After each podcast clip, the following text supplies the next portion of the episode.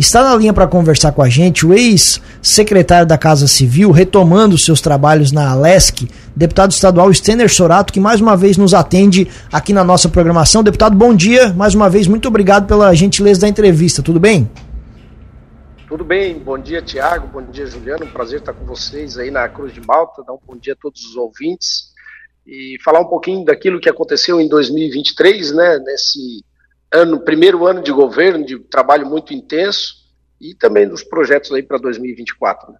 Exato, deputado. Agora lhe chamando de deputado, né? É justamente sobre a avaliação que o senhor faz neste ano à frente da Casa Civil, se não a mais, uma das mais importantes pastas de um governo. E eu queria ouvi-lo sobre os feitos, vitórias, derrotas, enfim, os, os obstáculos e toda a avaliação do ano que passou. Vamos lá, então. É, primeiro, um ano que eu, eu tenho bastante humildade para reconhecer que era é, primeiro ano de mandato como deputado estadual, eu vinha da vereança, né, era vereador na cidade do Tubarão, então uma mudança já bastante significativa, e aí o convite que o governador Jorginho Melo me fez para estar à frente da Casa Civil, ao seu lado, auxiliando, sendo seu braço direito, é, nos, nos, deix, muito, nos deixou muito honrado e com certeza é, um desafio enorme. Primeiro, porque o governador Jorginho Melo é, propôs à sociedade catarinense uma mudança, né, uma mudança do que vinha, de como vinha sendo tocado o Estado para a, aquilo que ele queria implementar. Segundo, porque o governador, quem conhece, sabe a, a intensidade que ele coloca, o ritmo acelerado que ele coloca de trabalho é, é, sempre que ele tem a oportunidade de estar administrando. E ele fez isso. Já no primeiro no primeiro mês, ele determinou a todos nós que fizéssemos um grande levantamento é, do Estado de Santa Catarina, principalmente das finanças. Nós fizemos então todo esse levantamento e percebemos que o Estado, para poder honrar tudo que tinha sido prometido e tudo que normalmente já se tem, é, teria um déficit de quase 3 bilhões de reais. E aí ele fez um grande plano de ajuste fiscal, que a gente denominou de PAFISC, fazendo com que é, despesas fossem cortadas, nós cortamos 25% da mão de obra terceirizada, é um valor bastante significativo. Um quarto do que se gastava com mão de obra terceirizada foi economizado.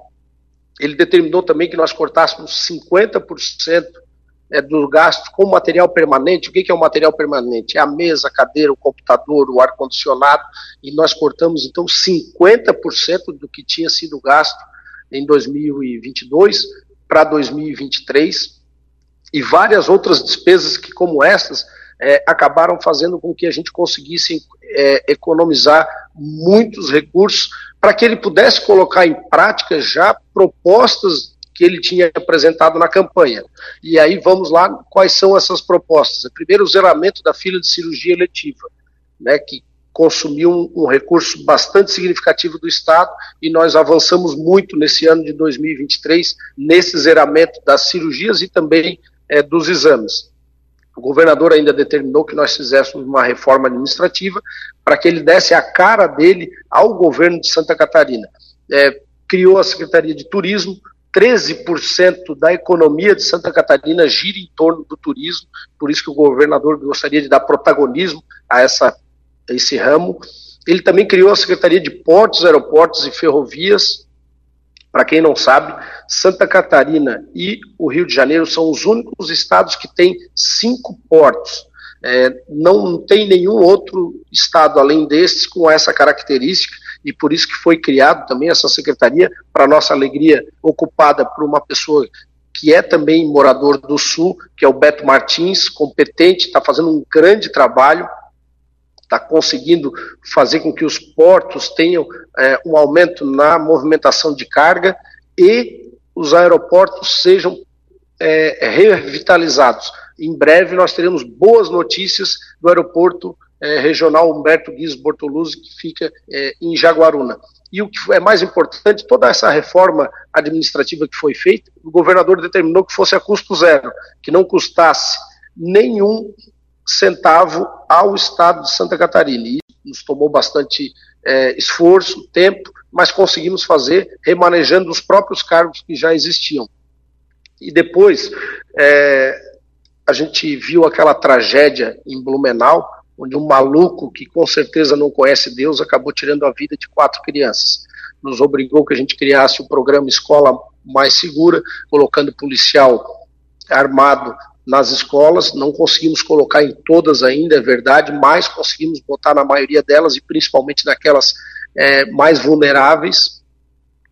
E depois teve aquela sequência, né, aquela discussão jurídica sobre a legalidade ou não dos PICs, né, e para quem está é, é, tá envolvido no meio de, da administração pública, principalmente municipal, sabe a dificuldade que era o PIX, porque ele não ficava registrado no sistema, não estava no portal da transparência, e aí o governador determinou: eu quero responsabilidade, transparência e controle para transferências do recurso público. Nós fizemos então a lei das transferências especiais voluntárias, a lei da TEV, e conseguimos aprovar com apoio dos deputados, apoio da Assembleia Legislativa, com apoio do Tribunal de Contas, que nos ajudaram a, a construir essa lei, e agora é, não só os órgãos de controle, como o Ministério Público, Tribunal de Contas, a LESC, mas também qualquer cidadão catarinense pode entrar no portal da transparência e saber quanto que o Estado já repassou é, para o seu município, quanto falta repassar e principalmente para que obra, que obra que vai ser feita com aquele dinheiro, dando, como eu disse, transparência, responsabilidade e controle no gasto do dinheiro público, que nada mais é o nosso dinheiro que a gente paga de impostos a cada compra que se faz. Né? É, nós tivemos logo em seguida a aprovação na Assembleia do maior programa de educação do estado de Santa Catarina, que é o programa Universidade Gratuita. O governador Jorginho Melo poderia deixar para implementar essa promessa de campanha no meio do mandato ou lá no final do mandato, mas ele disse: não, eu quero implantar já no primeiro ano. Isso nos tomou um esforço porque o orçamento não do Estado não estava é, adequado ainda a isso. Então, além daqueles cortes que eu passei no início é, da entrevista, nós tivemos que também fazer ajustes dentro das próprias secretarias para que chegasse a recursos suficientes para começar o programa Universidade Gratuita. Para quem é morador do Sul, é, é precisa saber que o programa Universidade Gratuita funciona nas universidades comunitárias e aqui no Sul nós temos a Unesc, a SATIC e a Unibave. Nesse primeiro ano, nós começamos, de 2023, nós começamos atendendo 30 mil alunos, 2024 nós vamos atender 48 mil alunos, 2025 67 mil alunos, e lá em 2026 a gente chega no ápice do programa, então atendendo 100% dos estudantes destas universidades comunitárias, fazendo com que Santa Catarina eleve a régua da educação e, como diz bem o governador Jorginho Melo, fazendo com que em Santa Catarina o filho do pobre possa fazer a universidade dos seus sonhos e não só aquela que a família pode pagar. E o que é mais importante, é, Tiago e Juliano, é que é, essa universidade é paga, né? Essa mensalidade do curso é paga pelo Estado, ou seja, é gratuita então para o aluno, porém ele vai poder retribuir, devolver essa gratuidade com a sua mão de obra. Não existe coisa mais bonita do que isso, do que você poder pagar aquele benefício que você recebeu do Estado com o seu próprio suor. Isso é o grande diferencial que eu vejo do programa Universidade Gratuita, nós vamos ter mão de obra é, na área da medicina, da odontologia, do, do direito, das engenharias, arquitetura, enfim, tantas profissões, e, e isso vai transformar Santa Catarina, não só por os estudantes ter mais acesso à, à graduação, mas também porque pessoas que fazem a sua graduação, a sua universidade, naquilo que sonhou, naquilo que deseja, com certeza serão melhores profissionais e isso transforma em resultado positivo para a economia de Santa Catarina a médio e longo prazo. Nós tivemos ainda outros desafios né, dentro é, da Casa Civil, além dessas leis que eu já citei, mas um deles eu não posso deixar de citar aqui, que foi outubro e novembro a quantidade de chuva que nós tivemos em Santa Catarina, nós procuramos na história e nós só encontramos em 1983 algo parecido, ou seja, há 20 anos atrás, onde é, uma quantidade significativa de municípios foram atingidos no mesmo espaço de tempo. Nós tivemos 205 municípios com é, decretação de estado de emergência e 11 municípios com decretação de estado de calamidade pública, onde a chuva, a enchente, é, praticamente danificou o município inteiro. Nós nunca tínhamos visto isso e o mais parecido que nós encontramos foi é, em 1983, foi realmente um revés que nós sofremos, o programa Estrada Boa, que vinha é, iniciando a revitalização das rodovias SCs e a pavimentação de novas rodovias teve que ser retardado, teve que ser atrasado, porque só nas rodovias estaduais nós tivemos um prejuízo em torno de 250 bilhões de reais. Muita dificuldade, mas nós somos um povo resiliente, né, o catarinense, essa mistura de alemão, italiano, é, português e caboclo, deu certo, faz a diferença e nós vamos dar a volta por cima.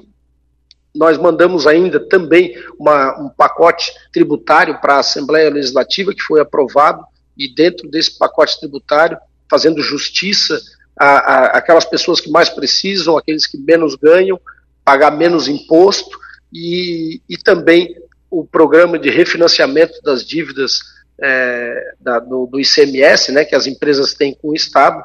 O governador Jorginho Melo deixou bastante ciente que a, esse programa vai ser o único do mandato, então uh, os empresários, as empresárias catarinenses, né, o empreendedor catarinense tem que aproveitar, aqueles que ainda, aquelas empresas que ainda estão passando dificuldade em razão da pandemia, aproveitem esse refis, que a gente denominou de Recupera Mais, aproveitem esse, porque vai ser o único do mandato, e mas conseguimos também aprovar junto aos deputados.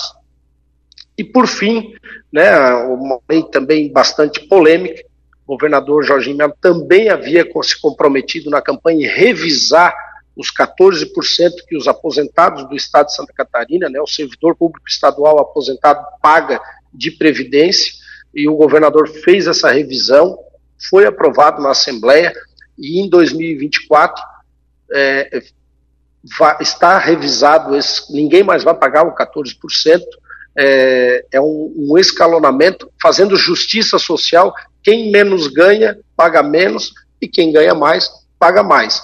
Para dar um, um, exemplo assim, por exemplo, um trabalhador que ganha 3 mil reais, né, um, um aposentado que ganha 3 mil reais, vai pagar em torno de 2% é, de previdência, enquanto que quem ganha aí em torno de 10, 15 mil reais vai pagar em torno de 11%. Então, ninguém mais paga 14%, revisado, aprovado, e, o, e a, a nós na Casa Civil terminamos 2023 muito contentes, porque tivemos um saldo positivo, todas as leis enviadas para a Assembleia foram aprovadas. Isso que é, é, demonstra a parceria que nós tivemos com os deputados. É claro que todos os projetos que o governador Jorginho Melo enviou são projetos importantes para o catarinense, que realmente tem é, em cada um dos setores uma melhoria da vida do catarinense, mas também foram aprimorados pelos deputados, e aí fica aqui a nossa gratidão aos uhum. deputados.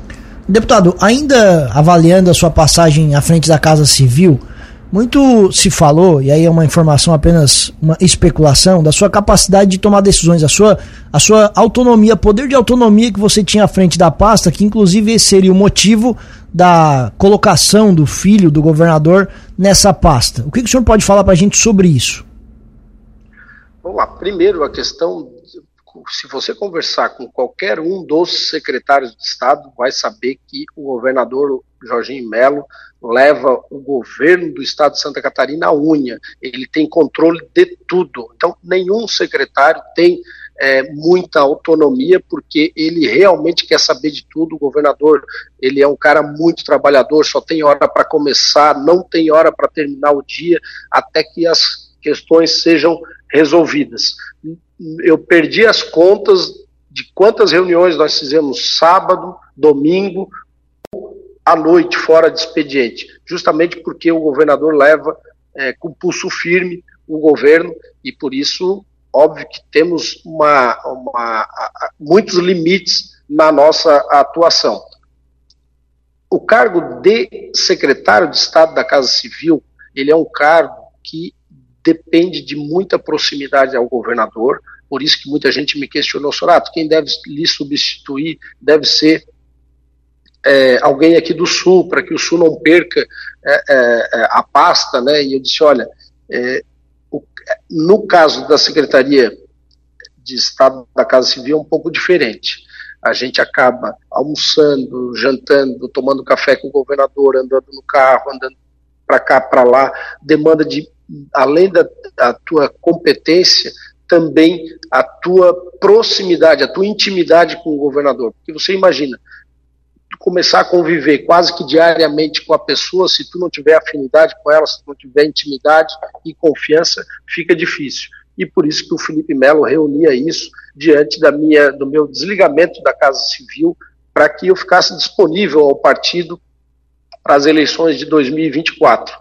E, porém, infelizmente, deu toda essa discussão, a discussão acabou deixando de, de ultrapassou a área técnica, que era onde via, onde devia estar focada a discussão e foi para o campo político, né? O, partido de esquerda, que é o PSOL, é, socialista, acabou entrando com uma ação tentando é, derrubar é, essa nomeação. Depois o Tribunal de Justiça confirmou que era possível se nomear, mas aí o governador e o Felipe Melo entenderam por bem é, não fazer, já que gerou toda uma discussão que virou, como eu disse, é, ao invés de se discutir a competência da pessoa, se discutiu é, a questão da proximidade.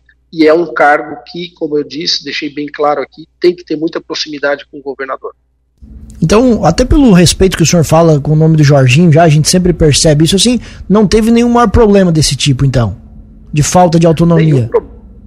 nenhum problema, nada. A gente atuou todas as a, a, minha atuação sempre em consonância com aquilo que o governador determinava e, e, sempre tinha que pegar aqui a essência dele e isso é verdade, como eu disse aqui, o governador leva o seu governo à unha, não só com o secretário da Casa Civil, mas com todos os secretários. Aqueles que querem ser independentes, com certeza, é, não vão ter vida fácil com o governador.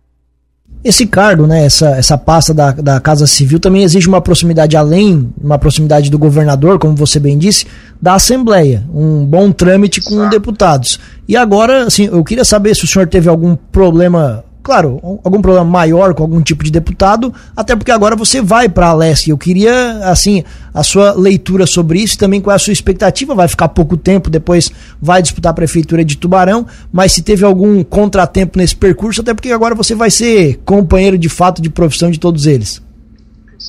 Não, pelo contrário, eu tive um, um fui criando uma amizade ao longo do ano é, com a maioria dos deputados. É claro que alguns a gente acaba tendo mais afinidade, outros não, e também na questão do relacionamento, né, eu acabava tendo um relacionamento muito mais é, é, com os deputados de direita, os deputados de centro, com os deputados de esquerda, por, pela lógica era um pouco mais difícil o relacionamento, mas mesmo assim muito respeitoso, sempre falando a verdade, e por isso que eu acredito que agora, nesse período de 2024, junto a eles, né, junto aos meus colegas deputados, vou ter também é, uma vida tranquila e justamente porque sempre tratei com respeito e também fui tratado com respeito por todos eles.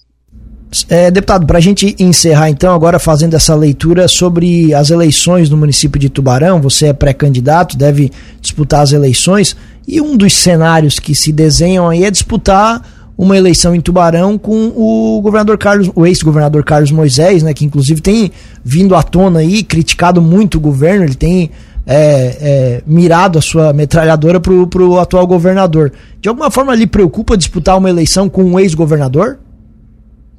Não, eu até gostaria muito, né? Primeiro eu, eu preciso dizer que eu ainda não tomei a decisão definitiva, né? Uma eleição para chefe do executivo, né, para prefeito, para governador, para presidente, não é uma decisão só do candidato, não é uma decisão só do partido, ela tem que ser uma decisão embasada naquilo que é a vontade da população, e por isso que nós vamos fazer pesquisas para entender esse, é, essa vontade, e se for, se eu tiver bem nas pesquisas, é, aí sim vou ser candidato. Com relação a ter o ex-governador como adversário aqui, para mim vai ser importantíssimo. Isso vai significar uma maior presença do partido a nível estadual e até federal na eleição aqui municipal. Eu pretendo com isso aí ter ainda mais o, o, a participação dos deputados estaduais, federais, do nosso governador, vice-governadora, do senador Jorge Seife e quem sabe até do nosso presidente de honra, que é o presidente Bolsonaro. Justamente porque a eleição, a participação dele na eleição potencializa isso. Então, estou bem tranquilo e espero até que a gente possa discutir é, as críticas que ele faz ao governador Jorginho Melo, ao governo, ele deveria refletir melhor, ele tem que entender que toda a atuação que ele fez, ele não chegou nem a ir ao segundo turno, então tem que refletir melhor, tem que ter uma maior, é, botar o pé no chão, saber que é, o governo do estado de Santa Catarina ficou estagnado em 2019, 20, 21, só começou a andar no ano de eleição, então tem que aprender um pouquinho com outros governadores que passaram por Santa Catarina, que foram para o segundo turno, que se reelegeram, para que é, entenda também um pouco da política. Deputado, muito obrigado pela gentileza mais uma vez da entrevista aqui, sempre nos atendendo. Claro que a gente volta a conversar ainda, mas sucesso no seu retorno ao Alesc. O espaço da Cruz de Malta FM fica sempre aberto. Um abraço e bom dia. Bom dia, eu agradeço a oportunidade que você, Juliano, sempre nos deu, Tiago, é, e também a, a toda a Rádio Cruz de Malta, sempre de portas abertas para mim. Espero que isso continue em 2024 e eu também estou à disposição de vocês lá no gabinete 106 da Assembleia Legislativa.